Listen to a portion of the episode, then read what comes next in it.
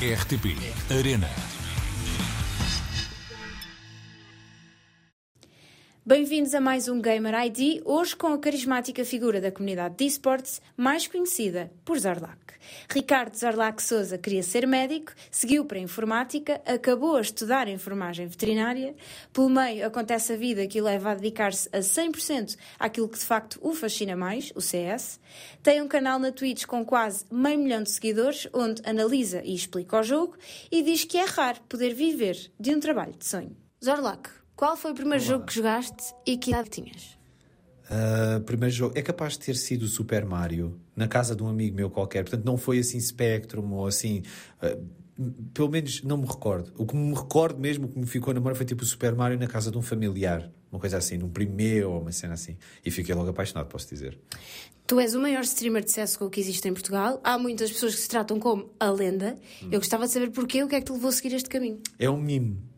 É um mime. A cena da lenda é tipo um mime. Percebes? Porque quando eu comecei, eh, eu já não jogava há muito tempo. Eu deixei de jogar em 2005. E depois tive seis anos sem jogar. Eu voltei em 2011. eh, mas só pude jogar nove meses por questões familiares. Portanto, foi mais uma coisa para matar o bichinho, fazer uma equipe e tal. E foi fixe. O projeto competitivamente correu muito bem. Mas o, o- o pessoal era mais isso por ser, como era muito antigo. E, e há gente que, que jogou comigo nessa altura que continuava a jogar, etc. Era mais pelo, pelo mime em si do que outra coisa. Não, era, não tem nada a ver com. Não era nada de quando eu jogava. Pá, não faz sentido, entende? É só uma brincadeira. Praticamente meio milhão de subscritores na Twitch. Isto é muita gente a acompanhar o teu trabalho. Para quem não te conhece, o que é que tu fazes por lá?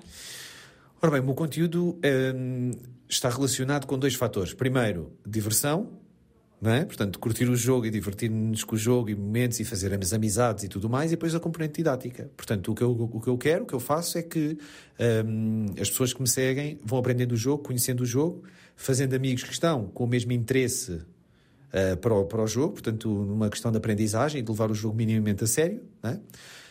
Um, divertindo-se, obviamente, né? portanto é, é uma conjugação da parte didática com, com palhaçada. Vá. Portanto, acaba por ser divertido mesmo para quem não joga. Portanto, eu tenho várias pessoas que veem que não jogam, mas depois começam a aprender e depois começam a seguir assim no competitivo e tal, porque entendem e tal. Portanto, é, é um conteúdo completamente diferente, é único. Portanto, não há ninguém lá fora nem cá dentro a fazer um conteúdo igual e, e acho que resultou também por, essa, por esse fator né, de diferenciação.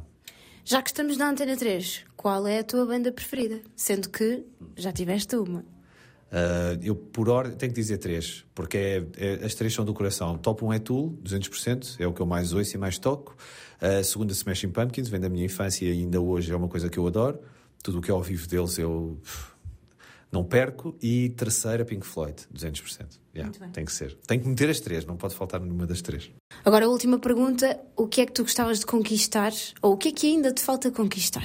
Um, neste momento, estabilidade familiar. Minha mulher está grávida, falta um mês e meio para, para o nascimento do segundo bebê, portanto estamos bastante ansiosos, né? Eu não posso estar, certo? O pai não é o trabalho, né? Não, está tudo calmo, tudo tranquilo. Mas aqui na, na Antena 3 posso dizer que estou bastante ansioso e preocupado, portanto quero ter essa estabilidade familiar, ter os miúdos um bocadinho mais crescidos, porque ainda estou numa fase, a minha filha mais velha tem apenas dois anos e meio, portanto ainda ocupa, precisa de muita, muita, muita atenção, não é? Portanto é, é um Ferrari autêntico.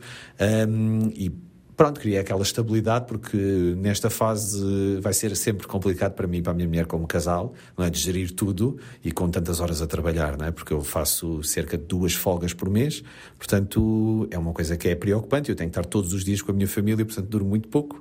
Portanto, não sei, é- era uma coisa que eu, que eu almejava, hum, que era ter uma estabilidade familiar um bocadinho mais equilibrada. De resto, em termos de trabalho, só manter, só ter a comunidade a crescer, mas isso é uma coisa que se tem feito sempre nos últimos anos e que se tem feito de forma natural. Obrigada, Zorlac. Obrigado, eu. Este fim de semana, apontem na agenda, jogam-se as finais da Intel Extreme Masters Colónia, um dos mais históricos eventos de CS que volta a contar com algumas das melhores equipas do mundo e prémios no valor de 1 milhão de dólares. Aquele número bem redondinho. A equipa da RTP Arena estará no local para nos dar conta de tudo o que vai acontecer e para os amantes de futebol virtual será possível acompanhar o Mundial de FIFA que conta com presença portuguesa. De forma mais amadora, mas nem por isso menos competitiva, os esportes académicos do Porto vão transmitir várias finais universitárias. Já sabem, fiquem a par de tudo através das redes sociais da RTP Arena. Voltamos na próxima semana. Até lá! RTP Arena.